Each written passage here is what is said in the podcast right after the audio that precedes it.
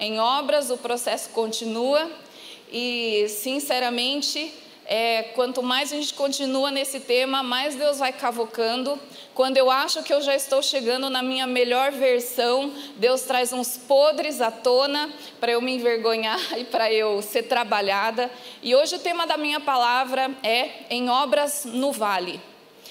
É, estar em obras nunca é bom, é muito difícil, é bom, mas assim, não é bom também, né? Que Deus mostra as coisas que a gente tem de mal e que precisa ser consertado.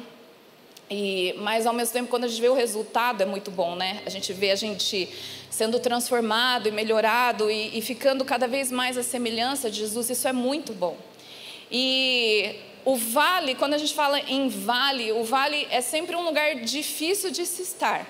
Todas as, as passagens que a gente vê na Bíblia, quando fala de vale, vale é um lugar difícil, é um lugar que incomoda, é um lugar às vezes que dá medo, que incomoda, que é um lugar que você quer sair logo de lá, porque é difícil. Agora, se o vale já é ruim, imagina em obras no vale. E por que em obras no vale? Porque muitas vezes Deus usa o vale para trabalhar em nós. Às vezes no vale tem algumas situações e que a gente aprende a confiar mais, a gente aprende a depender, a gente percebe coisas no vale que a gente precisa confessar ao Senhor para que a gente seja limpo e perdoado. E a gente precisa estar atento, né? Essa semana, para mim, as, as últimas semanas têm sido semanas muito difíceis em todos os aspectos.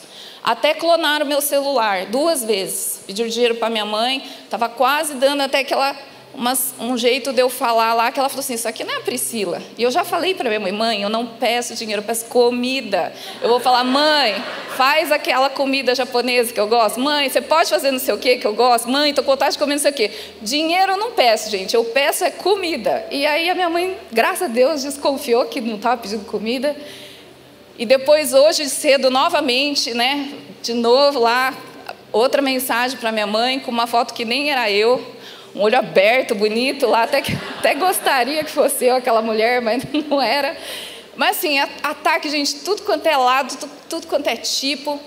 E teve uma noite que nós, como família, fomos muito atacados, assim, espiritualmente, foi difícil dormir. A gente sentia o diabo andando na nossa casa, assim, a gente ficou mais de uma hora orando, nós três, de madrugada. O Renato andando pela casa e a gente expulsando tudo que estava lá nos atormentando para roubar nossa paz, nossa alegria. E no dia seguinte, quando eu acordei, eu recebi uma mensagem de uma amiga e ela mandou para mim, para o Renato, e ela falou assim: é, Hoje eu acordei e eu comecei a orar e declarar sobre vocês o Salmo 23. E eu falei para ela: Nossa, tudo a ver, tudo que eu passei essa noite, essa madrugada que a gente passou, é, realmente o Salmo 23 é a resposta. Versículo 4 fala: Quando eu passar pelo vale da sombra e da morte, que foi tem sido esses dias para nós, eu não temerei mal algum, porque tu estás comigo.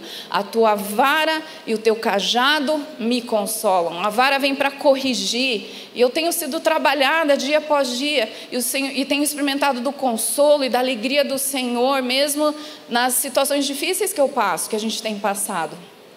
E eu achei interessante que nesse versículo 4 do Salmo 23 ele fala: Ainda que eu ande pelo vale da sombra da morte.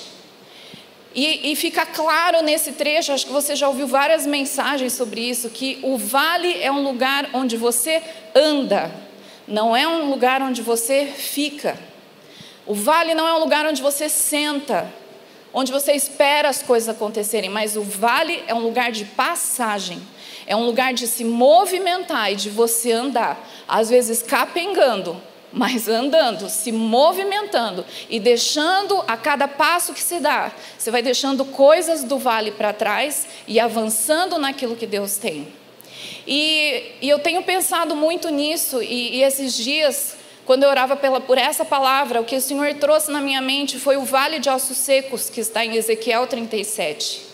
E algo que Deus falou comigo, algo muito particular, mas é isso que eu quero compartilhar hoje com vocês, é que quando eu não ando no vale da sombra da morte, se eu não ando e eu resolvo ficar parada nesse vale, esse vale, que era um lugar de passagem, ele se torna um lugar de permanência, Aí esse vale, que era o vale da sombra da morte, ele se torna o vale de ossos secos. Porque era para eu andar, só que eu resolvi ficar. E se eu fico no vale da sombra da morte, a consequência vai ser paralisia, falta de alimentação adequada, fraqueza, até chegar à morte. E eu acredito que quando Ezequiel ele profetiza sobre esses ossos e ele começa a declarar vida, é, essa, essa declaração de vida vem num vale cheio de morte, onde não tinha perspectiva. E talvez o seu processo, talvez o problema que você tem enfrentado, as situações do seu dia, possam te deixar com a sensação de osso seco. Nossa, Senhor, eu estou me sentindo seco. Eu estou me sentindo seco, eu tenho me sentido sem vida, sem vigor. Parece que eu me sinto abatida. Parece que eu não tenho força para levantar. Isso é essa secura. Mas eu creio que nessa manhã, e o Senhor já tem confirmado de trocentas maneiras, Ele vem hoje soprar um vento que vai trazer vida em nossas situações, vai trazer vida em nós e vai nos levantar de ossos secos para um poderoso exército. E eu sei que ao longo da palavra o Senhor já vai fazer isso. E eu sei que a hora que a gente levantar para a oração final, a gente vai se levantar como um grande exército. Então eu quero que você abra seu coração, porque Deus não vai começar a fazer quando a gente for orar. Mas Deus vai começar a fazer, ele, desculpa, ele já começou. Então, fique atento, fique aberto, fique sensível para aquilo que Deus vai fazer. Vamos ler então Ezequiel 37, eu vou ler esse, esse trecho de 1 a 10. Fala assim: A mão do Senhor estava sobre mim, e por seu espírito ele me levou a um vale cheio de ossos. Ele me levou de um lado para o outro e pude ver que era enorme o número de ossos no vale e que e que os ossos estavam muito secos. Ele me perguntou: Filho do homem, esses ossos poderão tornar a viver? Eu respondi: Ó soberano Senhor, só tu sabes. Então ele me disse: Profetize a esses ossos e diga-lhes: Ossos secos, ouçam a palavra do Senhor. Assim diz o soberano Senhor a esses ossos: Farei um espírito entrar em vocês e vocês terão vida.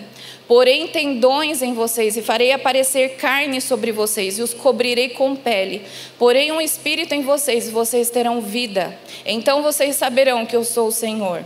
E eu profetizei conforme a ordem recebida. E enquanto profetizava, houve um barulho, um som de chocalho, e os ossos se juntaram, osso com osso. Olhei e os ossos foram cobertos de tendões e de carne, depois de pele, mas não havia espírito neles. A seguir ele me disse: Profetize ao espírito, profetize, filho do homem, e diga-lhe: Assim diz o soberano Senhor: Venha desde os quatro ventos, ó espírito, e sopre dentro desses mortos para que vivam. Profetizei conforme a ordem recebida, e o Espírito entrou neles. Eles receberam vida e se puseram de pé. Era um exército enorme. Então aqui a gente vê esse vale de ossos secos. Eu queria que você encarasse esse vale de ossos secos como se fossem as situações, os problemas que a gente tem. Problemas que vêm para nos desanimar, para nos abater, para nos paralisar na nossa caminhada com Cristo. E é interessante aqui que Deus fala, ele começa a declarar coisas. Ele fala para o profeta Ezequiel: fala isso para os ossos. Declara isso para os ossos. E são as declarações que nós vamos fazer hoje, que são coisas que Deus vai fazer em nossas vidas, nos nossos vales, trazendo vida e transformando as situações que a gente está vivendo. Amém? A primeira coisa ele fala: eu vou colocar tendões sobre os ossos. Depois ele fala que vai fazer crescer a carne. Depois ele fala que vai cobrir tudo com pele. E depois soprar o Espírito Santo. Eu queria ver cada um desses pontos com vocês rapidamente. Então, primeiro, os ossos, essa secura mostra é, osso seco, né, o osso no esqueleto. Eu não sou bióloga, eu não tenho nem quase autoridade, então eu vou falar de uma maneira bem rasa, tá? Mas o, o esqueleto, os ossos, eles são responsáveis pela sustentação do corpo. Só que quando você vê nesse vale ossos secos, eles nem sustentar estavam. Eles não conseguiam nem sustentar um esqueleto. Os ossos estavam espalhados e secos. Então, às vezes a gente se sente assim nas situações que vêm. A gente está se sentindo tão seco que a gente não consegue nem ficar em pé. É aquela situação que você não tem ânimo para levantar de manhã, você não tem ânimo para enfrentar situações do dia a dia corriqueiras, você não tem ânimo para fazer as coisas comuns do seu dia. Quando você está numa situação assim, é como se você fosse esses ossos secos, sem vida, sem sustentação. Não conseguem nem ficar em pé, muito menos se movimentar. E, e quando ele fala, o, Deus pergunta para o profeta: por acaso esses ossos podem reviver? Talvez essa seja a pergunta que a gente faz para nós mesmos, nas situações que nós estamos: Senhor, será que eu vou dar conta? Será que isso vai mudar na minha vida algum dia? Jesus, eu, eu, eu não vejo saída, eu não vejo nem luz no fim do túnel, Senhor, eu não estou vendo nem o túnel, eu não estou vendo nada, Jesus. É aquela situação mais desesperançosa que a gente pode se encontrar. E a palavra de Deus fala que muitas vezes, quando a gente não está correspondendo ao tratamento do Senhor no vale, a gente pode se colocar nesse lugar. Em Salmos é, 32, versículo 3, 32, 3, o salmista fala: Quando eu calei o meu pecado, os meus ossos se enfraqueceram. Às vezes a gente está caminhando no vale, Deus mostra coisas em nós que precisam ser abandonadas e confessadas e deixadas de lado, e a gente ignora Jesus. A gente ignora essa obra que Ele quer fazer em nós. E eu não confesso, eu não deixo, eu não mudo, eu não deixo Deus me transformar. E isso vai enfraquecendo os meus ossos, até que chega uma hora que eu não consigo dar um passo, que o osso quebra, e aí eu caio e não me movimento mais. Às vezes podem ser pecados não confessados. Quando a gente está no vale, que Deus vai mostrando coisas em nós por amor, Ele mostra coisas que a gente precisa deixar de lado, e se a gente ignora essa orientação do Senhor, a gente quebra esses ossos. Eles vão ficando cada vez mais fracos a ponto da gente cair. Às vezes é um desânimo que você tem, por situações, às vezes por perda, morte, doença, problema, problema financeiro, problema de tudo quanto é tipo. Isso traz um desânimo. Em Provérbios 17, 22 fala: O coração alegre é um bom remédio, mas o espírito abatido faz secar os ossos. Quando a gente não consegue se alegrar no Senhor, como o Norton falou, a gente não consegue nem agradecer por aquilo que Ele tem feito, isso seca os ossos. E às vezes o vale, Deus permite a gente passar certos vales para a gente aprender a louvar e adorar na, na adversidade, a louvar quando nos falta, a adorar quando a gente não vê perspectiva. Isso é em obras, Deus trabalhando na gente, nos levando, e se a gente não corresponde, a gente não passa pelo vale, e a gente permanece lá.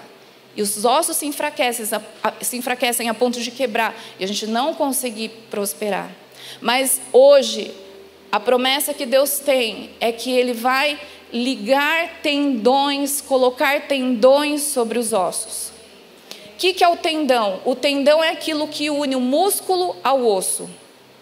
É o tendão que faz a liga, que permite que o músculo fique unido ao osso. E o tendão, ele representa a movimentação. Então, os ossos são a sustentação, o tendão é aquilo que dá é movimentação. Eu consigo mexer todo, eu consigo andar aqui, mexer meus braços, me mexer porque os músculos estão unidos ao meu esqueleto pelos tendões. E quando Deus fala aqui, eu vou é, colocar tendões sobre os ossos, significa que para aqueles que sentem hoje parados, estacionados nesse vale de ossos secos, o Senhor vai começar a te movimentar nessa manhã. Ele já está começando a fazer isso.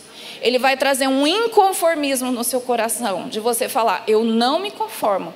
De ficar sentado aqui esperando a morte da bezerra, e a bezerra é você, esperando a minha morte aqui, sendo que tem tanta coisa que Deus quer fazer na minha vida. Então Deus, ele restaura os tendões. Ele coloca tendões porque ele quer uma igreja que se movimenta, pessoas que vão se levantar para andar pelo vale da sombra e passar por ela, passar por esse vale e não permanecer. Em Gênesis 32 conta que Jacó estava no vale de Jaboque ele estava com um problemaço diante dele. Lembra que Jacó tinha enganado o irmão dele, Esaú, ele roubou o direito de primogenitura e fugiu. E ele estava, depois de muitos anos, ele estava para se reencontrar com seu irmão.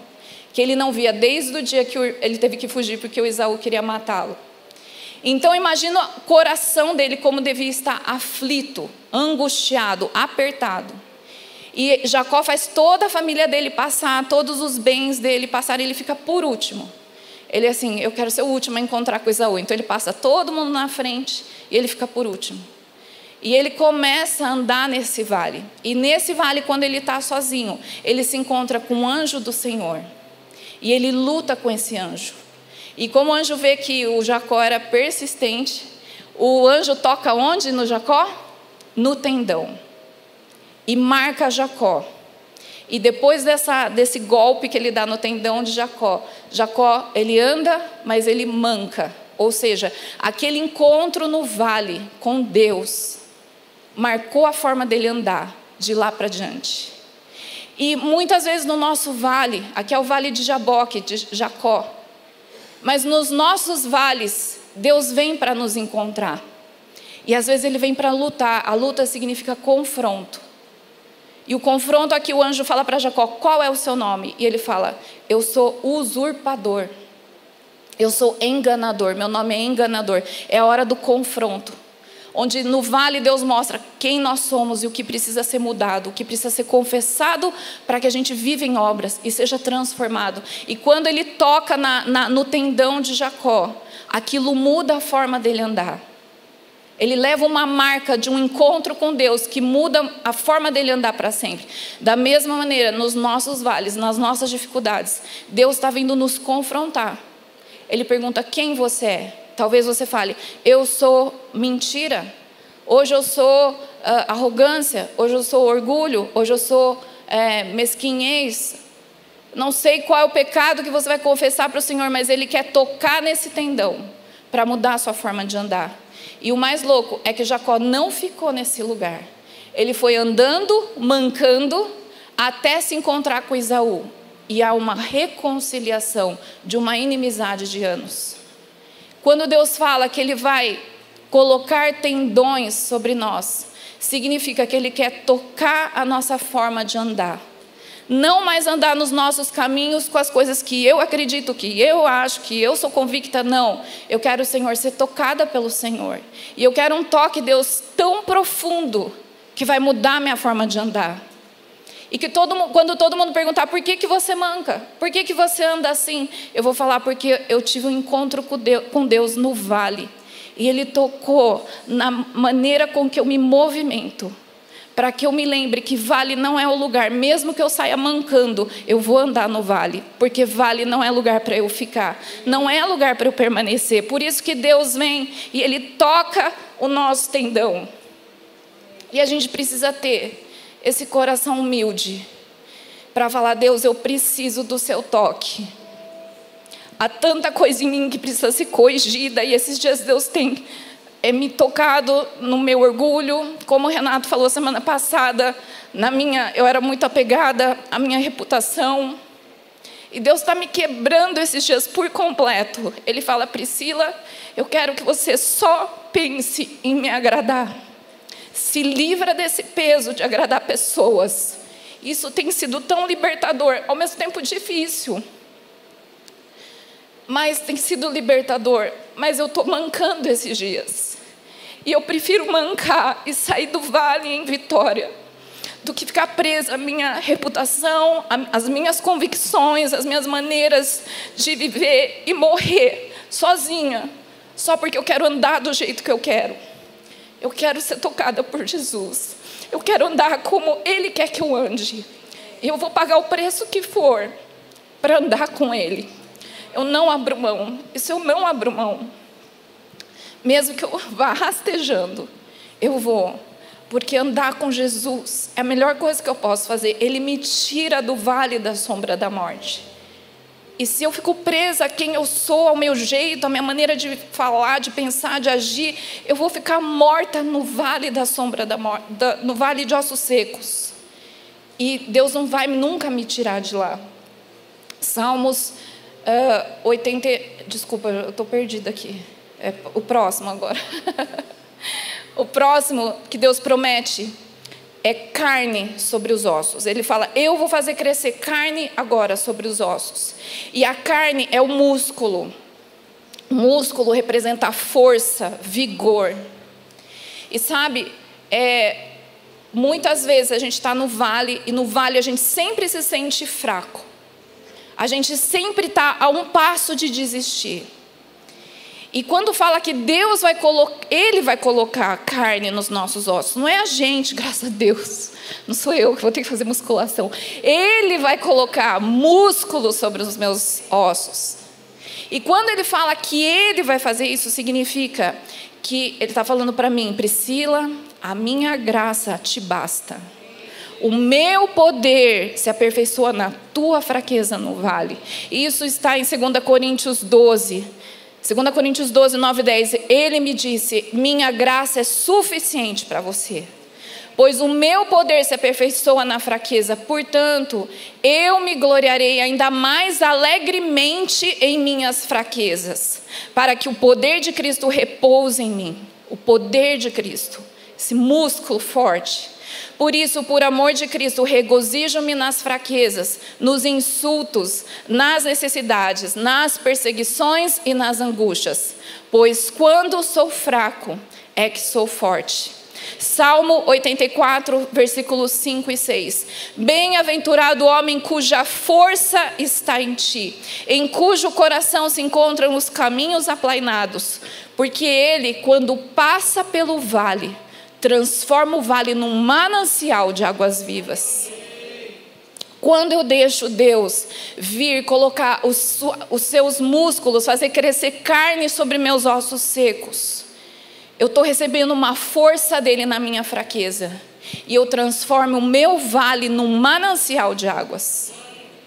E aí eu vou com a correnteza para fora dele. Mas eu preciso declarar, largar todo o meu orgulho e falar: Senhor, vem com teu poder.